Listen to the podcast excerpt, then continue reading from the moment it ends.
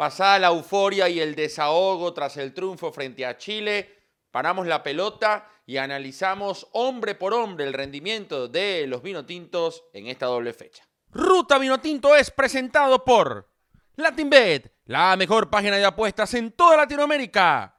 DM Cambios, rapidez, seguridad y confianza. Arzola Café, de las montañas de Santa Cruz de Mora de Mérida para todo el mundo. Real Visión Óptica, la mejor óptica para los venezolanos en Chile. Este 5 y 6 de diciembre, tercera y última fecha de 2020 del curso de televisión online. Te esperamos.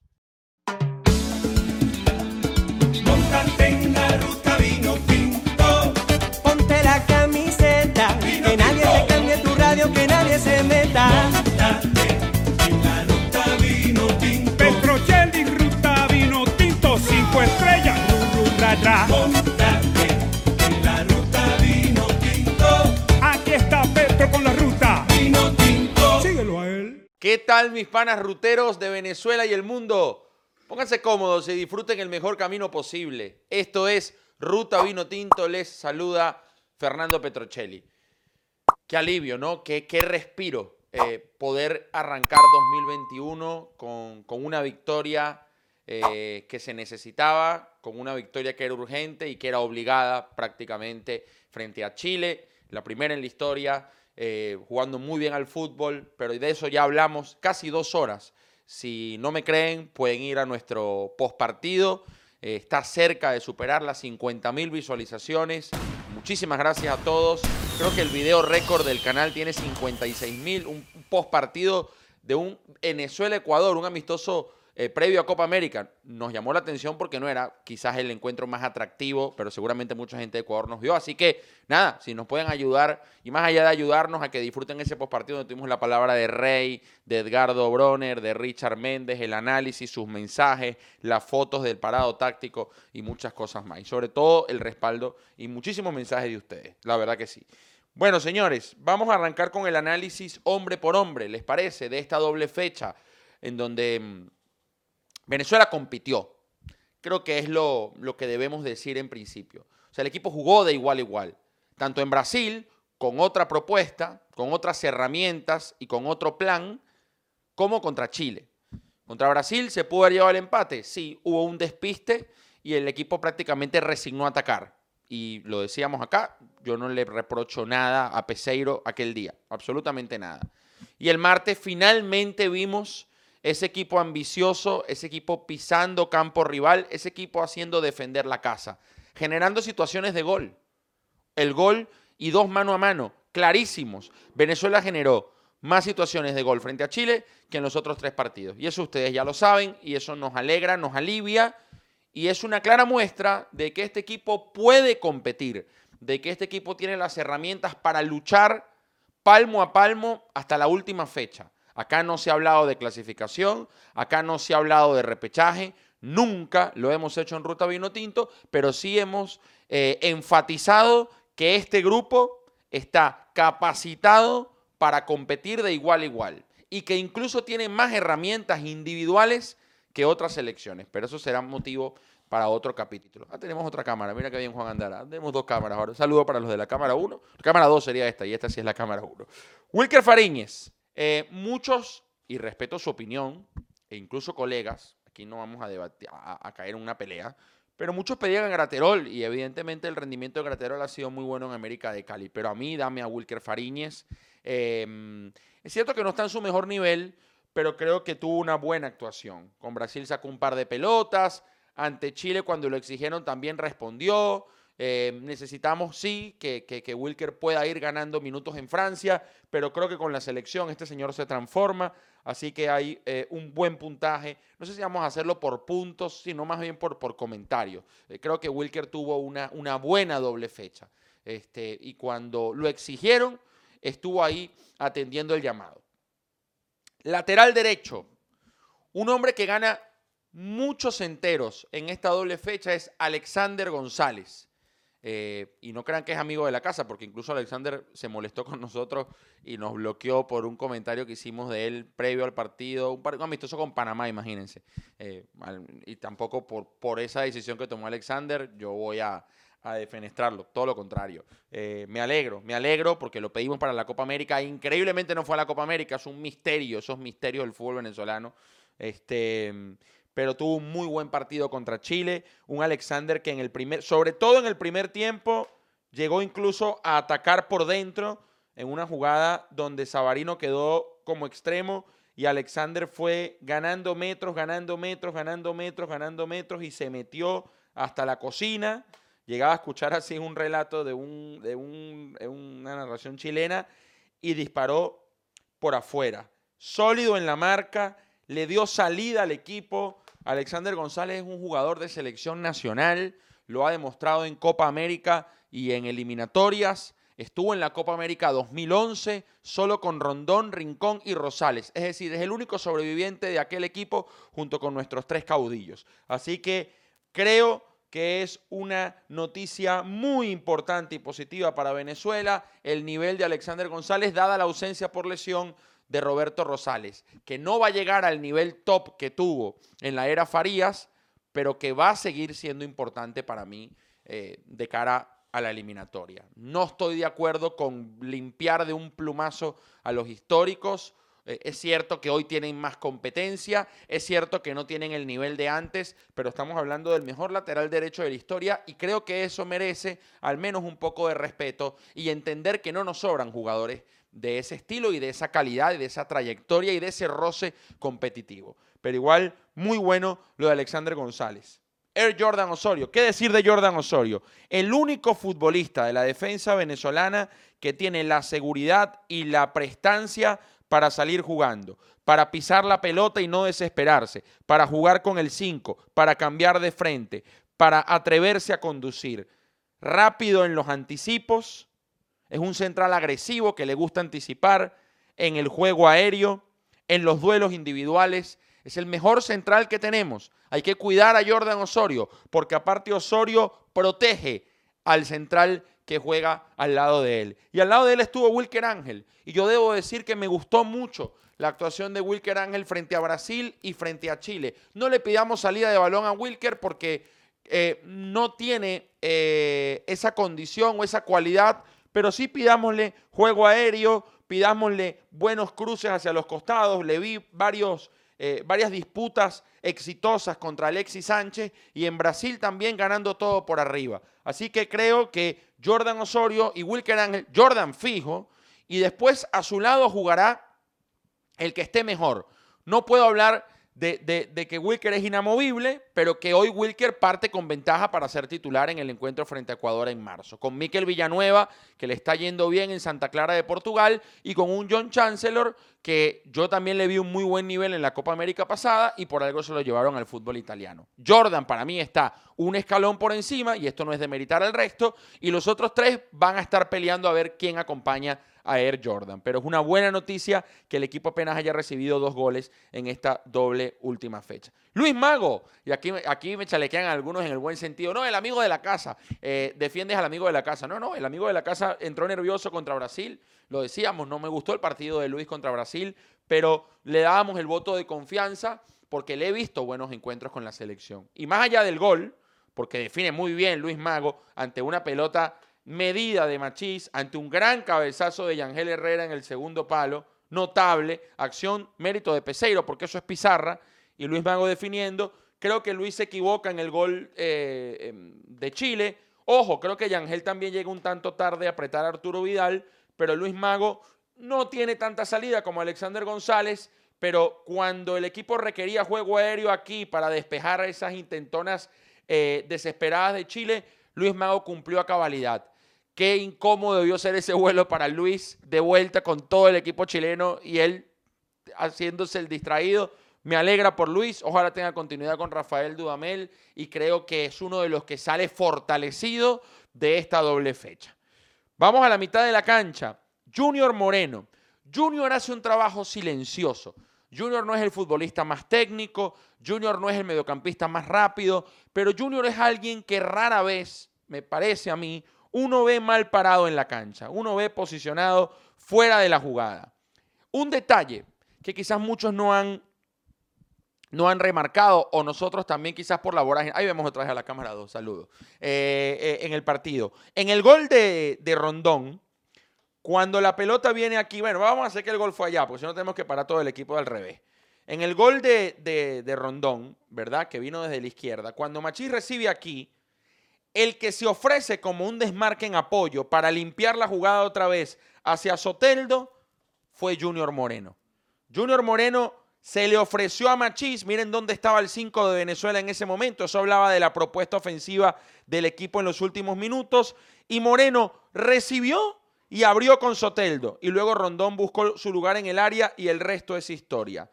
Junior Moreno tuvo un muy buen partido contra Chile, contra Brasil, estuvo firme en la marca, es un futbolista que quizás a veces, no sé si se demerita, pero se minimiza su labor y creo que es bastante importante.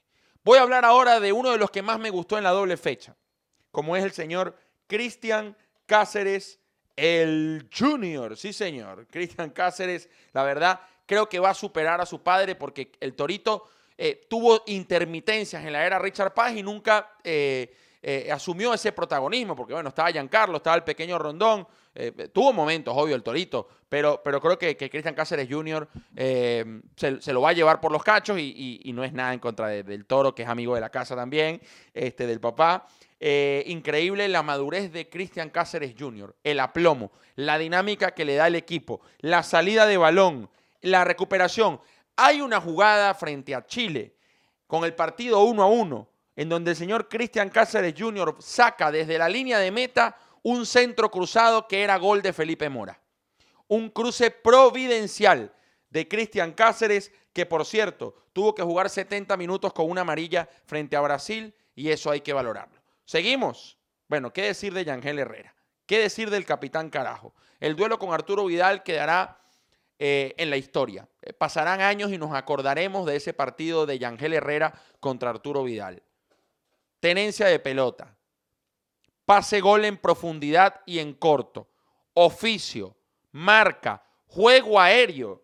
Yangel Herrera asiste a Luis Mago en la jugada del 1 a 1. Yangel Herrera le mete una pelota en profundidad a Salomón Rondón. Todos atacan para acá, muchachos. Es para allá, es para allá, Petro. Ok. Una pelota en profundidad a Salomón Rondón en el segundo tiempo. Espectacular. Yangel te hace esto. Yangel te hace esto. Yangel puede jugar incluso de doble nueve en un momento cuando la jugada tenga desborde por uno de los costados. Viene aquí a retroceder. Es cierto que Yangel Herrera hoy quizás opaca o hace olvidar a Tomás Rincón. Para mí eso es un error. No podemos tampoco olvidar a Rincón. Pero vamos a hacer un capítulo especial de eso, de Rincón y de Rosales. Pero creo que el gran ganador de la doble fecha, y por cierto, ¿se acuerdan de que un penal, falló un penal con Paraguay y lo defenestraron, muchachos? Creo que ya pagó las deudas. Si es que tenía deuda, conmigo no tenía ninguna deuda. Pero estamos en presencia de un futbolista que debe llegar a la élite. Debe ser el próximo venezolano, como hizo Rincón con la Juventus, en situarse en un club grande. Hoy la Vinotinto gira en torno a Yangel Herrera. Y creo que eso es un titular, evidentemente. Me vengo a la izquierda. El de Tucupita. ¿Qué partido hizo el de Tucupita, Darwin Machís? En su banda natural contra Chile. Contra Brasil jugó aquí. Contra Brasil, los dos extremos jugaron aquí. Y cuando Machís recibía la pelota, estaba aquí. Y tenía a cinco brasileños esperándolo. Este, contra Chile, pues evidentemente vimos un partido distinto. Machís aquí, Machís acá, Machís acá. Porque en la jugada que le pone Sabarino la pelota de gol, Machís termina haciendo un desmarque en diagonal en ruptura y, va por dentro.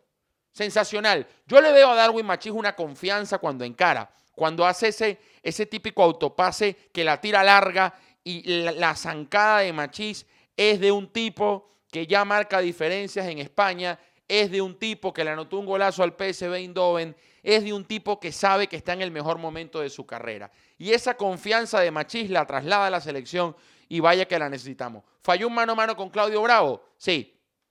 Hablaba con Darwin y, me decía, bueno, sí, que el arquero lo, lo- lo- lo atoró y, y lo achicó muy, muy rápido, pero hizo un partidazo Darwin Machís. Hoy es parte de la columna vertebral para mí junto a Jordan Osorio, Yangel Herrera, Wilker Fariñez y sí, José Salomón Rondón, pero voy más adelante con eso. Jefferson Savarino jugó aquí y me parece que mm, tuvo un partido con, altos y bajos. Eh, asistió a Darwin Machís, pero luego creo que se fue diluyendo, pero es una pieza muy importante en una zona de la cancha donde Venezuela hoy tiene bastantes alternativas.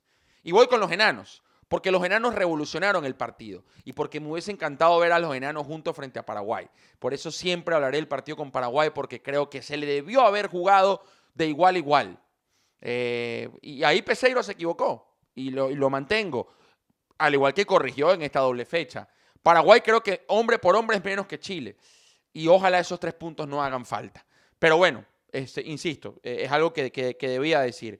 Otero y Soteldo se juntaron en esos últimos 25 minutos. Se llevan bien fuera de la cancha. Se comprenden dentro de ella. Soteldo desequilibrando a Bocellur en el hueco, en el 2 contra 1 que hablábamos. Otero jugando de media punta. Otero. Hay una jugada en el minuto 90 que me encantó, muchachos. Que fue Venezuela defendiéndose con la pelota juntando, triangulando y sosteniéndola durante un par de minutos. Eso se llama personalidad. Y si algo le sobra a estos chamos es precisamente eso. Irreverencia, confianza en su talento y en sus capacidades. Y me voy con Salomón Rondón, que sí erró un gol increíble en el primer tiempo, pero que se redimió anotando el gol del triunfo, nada más y nada menos. Salomón no tiene el nivel de antes, pero Salomón sigue siendo, a mi entender, el mejor delantero que hoy puede encontrar la selección venezolana. Más de 120 goles en Europa, llegó a 31 con la Vinotinto. Eh, no comparto, y esto es con todo respeto, no comparto con las personas que pues hablan de que Rondón ya está acabado, de que Rondón eh, no debería ser más titular. Cuando nos falte Salomón Rondón, créanme que lo vamos a extrañar y créanme que muchos empezarán a valorar lo que ha hecho con la selección. Eh, me alegra que Salo haya marcado, lo necesitaba después de haber tenido esa amargura al no viajar en los primeros dos partidos. A ver, ¿qué más podemos? Me sorprendió el ingreso de Conde al final, este, no lo tenía entrando, Chancellor tuvo muy pocos minutos y a ver quién se me está quedando. Bueno, y Juan Piañor por el tema del cambio, pues no pudo ingresar frente a Brasil. En líneas generales, creo que Osorio, Yangel Herrera, Machís y Cristian Cáceres Jr. fueron los puntos más altos en líneas generales de un equipo que colectivamente ofreció resistencia en Brasil y defendió la casa frente al seleccionado chileno.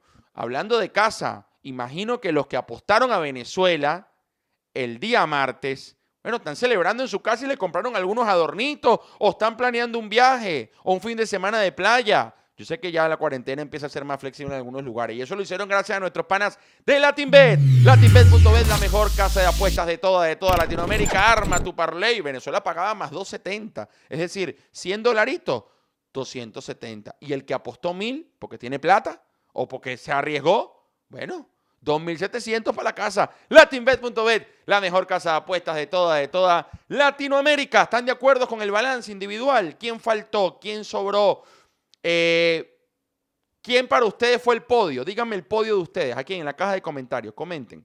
El podio de los venezolanos en esta doble fecha. Y bueno, no quiero olvidarme de Peseiro, porque José Peseiro tiene un puntaje muy alto en esta doble fecha. A diferencia de la primera, donde con Colombia equivocó el planteamiento al salir a jugar de igual a igual, es cierto, el contexto no lo ayudaba, nada de entrenamientos, eh, un equipo que recién conocía, muy bien, pero eh, también creo que pudo haber aprovechado, mira, Colombia en Barranquilla es durísimo, vamos a salir con la misma cautela que salió frente a Paraguay, pero en esta doble fecha, José Peseiro acertó en el planteamiento con Brasil, este, lo dijimos aquí, más allá de la derrota, y contra Chile el equipo presionó alto, el equipo por momentos se defendió con el balón y principalmente Peseiro dio en la tecla justa cuando hizo ingresar a Rómulo Otero y desactivó la línea de los tres volantes. Sacó a Cristian Cáceres, puso a Otero aquí, el equipo se defendió así, con un, este, eh, con un 4-2-3-1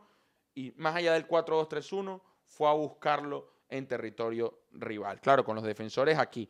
Quizás veamos más adelante una selección defendiendo así. Yo creo que Jordan Osorio lo puede permitir. El que esté al lado de él debe acostumbrarse a esa forma de achicar.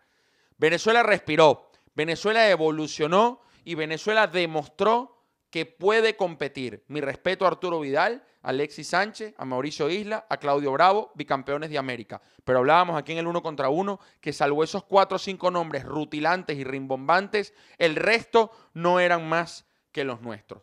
En marzo, Ecuador. Por ahora, muchachos queridos ruteros, a respirar, a disfrutar, a disfrutar todavía, a saborear esa primera victoria frente a Chile, a valorar lo que hizo el grupo y a pensar que sí se puede competir y que Ecuador también es factible ganarle. Todos los partidos serán durísimos. Nadie es rival trámite para Venezuela en la eliminatoria, ni siquiera Bolivia de local.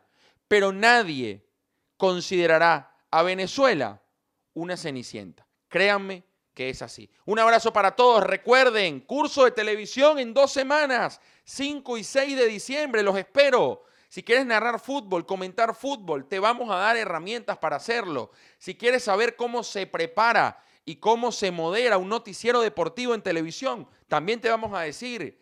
Si quieres saber cómo se cubre un mundial y un juego olímpico, también te lo vamos a contar con anécdotas. Sabes que yo hablo sin filtro. Y en los cursos se me salen algunas cositas sin filtro que son de beneficio para todos ustedes. Gracias a los que nos siguen en Instagram, cerca de 58 mil. Y gracias a las personas que vieron el postpartido, estamos cerca de alcanzar de nuevo, como les decía, las 50 mil visualizaciones. Seguimos trabajando incansablemente gracias a los patrocinantes que confían en nosotros, a Real Óptica Visión. Lo dije bien, ¿verdad? Muy bien, lo dije bien. ADM Cambios, Arzola Café, a Latinbet, a algunas marcas que se han contactado con nosotros en estos días. Los esperamos con los brazos abiertos. Estamos convencidos que será una relación ganar-ganar. Agradecemos su confianza y estoy seguro que van a ver eh, eh, retribuida su, su crecimiento con la presencia en ruta. Cerrada la ruta, un abrazo grande. Qué sabroso hacer un post, post partido después del gran triunfo del martes. Chao. Ruta Vinotinto fue presentado por LatinBet, la mejor página de apuestas en toda Latinoamérica. DM Cambios, rapidez, seguridad y confianza. Arzola Café, de las montañas de Santa Cruz de Mora de Mérida para todo el mundo. Real Visión Óptica, la mejor óptica para los venezolanos en Chile. Este 5 y 6 de diciembre, tercera y última fecha de 2020 del curso de televisión online. Te esperamos. Que cambie tu radio, que nadie se meta. La ruta vino tinto. Cinco estrellas.